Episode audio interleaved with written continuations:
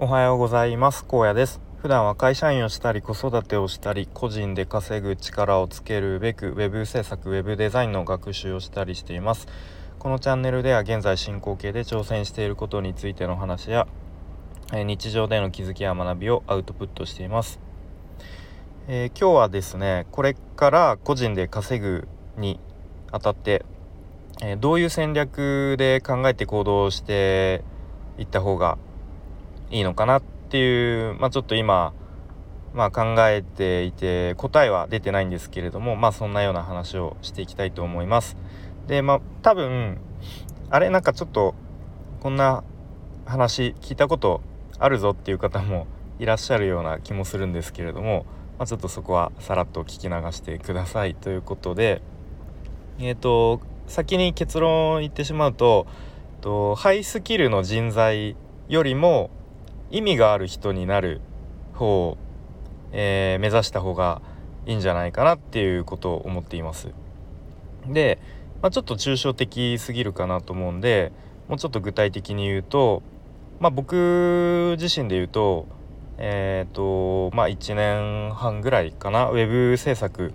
まあウェブ最近はデザインの方もやっているのでまあウェブ制作だったりウェブデザインの学習をしています。でじゃあこれらのスキルをもっともっと磨きまくってめちゃめちゃハイスキルの人材になるという道はちょっとどうかなっていう疑問があるんですね。でまあもし、まあ、今大学生で例えばでめちゃめちゃ時間があるでまだまだこれからこうなんだろうこれから将来なんだろうな、まあ、ここれから社会人になるみたいな、まあ、そういう状況だったら、まあ、そういうハイスキルな人材になるべく、まあ、そこに注力してもいいとは思うんですけれども。ただ僕みたいにですね、まあ、もう30代でで本業もありで、まあ、家族もいるっていうそういう状況で今から、まあ、いわゆるハイスキルの人材を目指すのは、まあ、ちょっと筋が悪いかなという気がしていますね。でまあなんでかっていうとまあ当たり前ですけどもうすでに業界で何年も活躍している、まあ、いわゆるプロがいますしでまあ副業税副業税というか、まあ、僕みたいにこう本業もありつつ副業でやっている人も、まあ、中にはねめちゃめちゃ時間を投下して、うん、もうすでにもうめちゃめちゃスキルのある人もたくさんいるわけですね。でそんな人たちとまあ、同じ土俵でというか戦うには、まあ、ちょっと正直分が悪いかなという気がしています。うん、でじゃあもし、あのー、例えばお仕事をね頼む側の立場に立ったら、まあ、例えば何かホームページ作ってほしいという人がいたとして、まあ、よく知らない A さんと B さんでで、まあ、A さんの方が、えー、スキルが高いという場合だったらまあ単純に A さんに頼みますよね。まあ他にもねもちろん条件があってそこまで単純な話ではないと思うんですけれども、うん、じゃあえっとじゃあ自分はウェブ制作で、えー、稼ぐんだ。で頑張ってコツコツ勉強していけば、まあ、いつかね、えー、達成できる。みたいな、まあ、ちょっとそういう精神論だけではなかなか厳しいんじゃないかなと思っていますね。じゃあ例えば僕が野球が大好きでで最近バッティングセンターで練習して、うん、かなり上手に打てるようになってきたぞ。よしじゃあ今からプロ野球選手目指しますってちょっと言い始めたらいやいやいやとなりますよね。うん、まあじゃあ、えー、どうやらハイスキルな人材を目指今から目指す目指すのはちょっと厳しそうだということでじゃあ冒頭に出た意味がある人になる道を、えー、ちょっと考えてみたいなと思います。で先ほどその仕事を頼む側からすると、まあ、よく知らない A さんと B さんっていう、まあ、そういう例を出したんですけどもじゃあちょっとこうえーと、前提条件変えて、まあ、よく知らない A さんで A さんはもうめちゃめちゃ超ハイスキルと、えー、B さんで B さんはま日頃からコミュニケーションをとっていて、えー、ま、信頼関係がすごくある。でまあスキルはまそこそこみたいな条件だったらどうでしょうかね。まあ多分 B さんにお願いしようかなっていう可能性も十分ありますよね。うん、なので、まあ、僕が今から目指すのはこの、まあ、いわゆる意味がある人、まあ、こうね日頃からコミュニケーションをとっていたりとか、まあ、信頼関係がまあまああるっていう人を目指す方が、えー、いいのかなと思っていますね。うん、ではもっと言ってしまうと、まあ、別に web 制作 web デザインにこうあまりガチガチに縛られる必要もないのかなとも思っています。で、まあ、本質的にはそのお客さんの課題とか悩みを、えー、解決するっていうことが目的だと思うんですね。でウェブ制作とかっていうのはその解決する手段の一つに、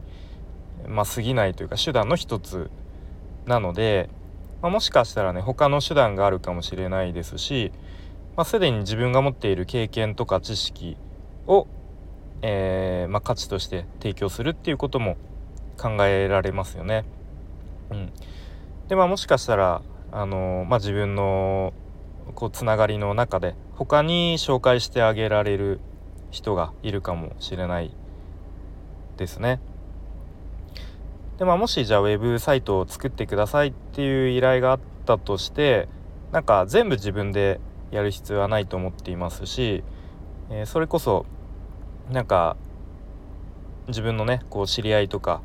あのつながりのある仲間とかの中で自分よりもっとハイスキルな人もいっぱいいるのでねそういう人に仕事をちょっと依頼してやってもらった方がまあお客さんの満足度としてはあの全部自分でやるよりももっとそっちの方があの満足してもらえるっていうことも、うん、考えられますよね。なのでなんかそこその点で言うと自分がなんか作業者になる必要は必ずしもないのかなということを思いますね。はい、でじゃあ今話してきたようなそのいわゆる意味がある人になるにはどうしたらいいのかなっていうことを考えていくと、まあ、結局のところ、まあ、人とのつながりとかなんか人とこう信頼関係を築くみたいなそういうちょっとなんか地味なというかまあ言わまあそりゃそうだよねっていう当たり前というか、うん、なんかそういうところに行き着くのかなというふうに思っていますね。なのでなんか決して、うん、なんかこうすごい裏技というかそういうものはなくてなんか近道はないような気がしています。うん、でももちろんその最低限の一定のレベルのスキルは必要だと思いますそのウェブ制作ウェブデザインでいうと。でもなんかその一定のレベルのスキルを身につけたそこから先は、うん、なんかどうやって人とつながるかとかどうやって、えー、まあそのつながってただつながるだけではなくてねちゃんとなんだろうこう会話の中で相手の話からこの人はどんなことに悩んでるんだろうかとかあのどんな課題を日々抱えてるんだろうかみたいなそういうことをちゃんと理解するしたりとか、まあ、あとは逆に自分のことをこうちゃんとうまく知ってもらえるようにうまく伝えられるようにする、まあ、いわゆるコミュニケーション能力も、えー、必要になってくるのかなと思いますね。うん、そうですで、まあ、ちょっと いろいろと、えー、話してきましたけれども、まあ、一応ちょっと最後まとめると、まあ、今から、まあ、僕の場合ですけれども今から目指すべきはハイスキルな人材ではなくて、え、意味がある人、まあ、このちょっと意味がある人っていうネーミングのなんかもうちょっとこうパシッとなんかいい言い方がある気はしますけれども、うん、なんかその意味がある人に、えー、なるなるというか意味がある人である道をなんかこういろいろと試行錯誤しながら目指していく行った方がいいんじゃないかなというふうに思います。うん、なので、まあ、ちょっと最最終的なこうこうするべきとかこうした方が正解とか答えっていうのはまだないんですけれどもまあ日々ねそういうことを考えながら、まあ、こう試行錯誤しながら行動していきたいなというふうに思っていますね。はいでまあちょっと今日はこんな感じですね。また、うん、なんかこの辺についてこう考えがまとまったりまたちょっと考えが変わったりしたら改めて話してみたいと思います。ということで今日はですね、まあ、これから個人で稼ぐにあたって、まあ、どういう考えでどういう戦略で行動していくべきかなっていうことを、まあ、今現在考えていることを話してきました。はい、それでは それでは今日も聞いていただいて最後まで聞いていただいてありがとうございます。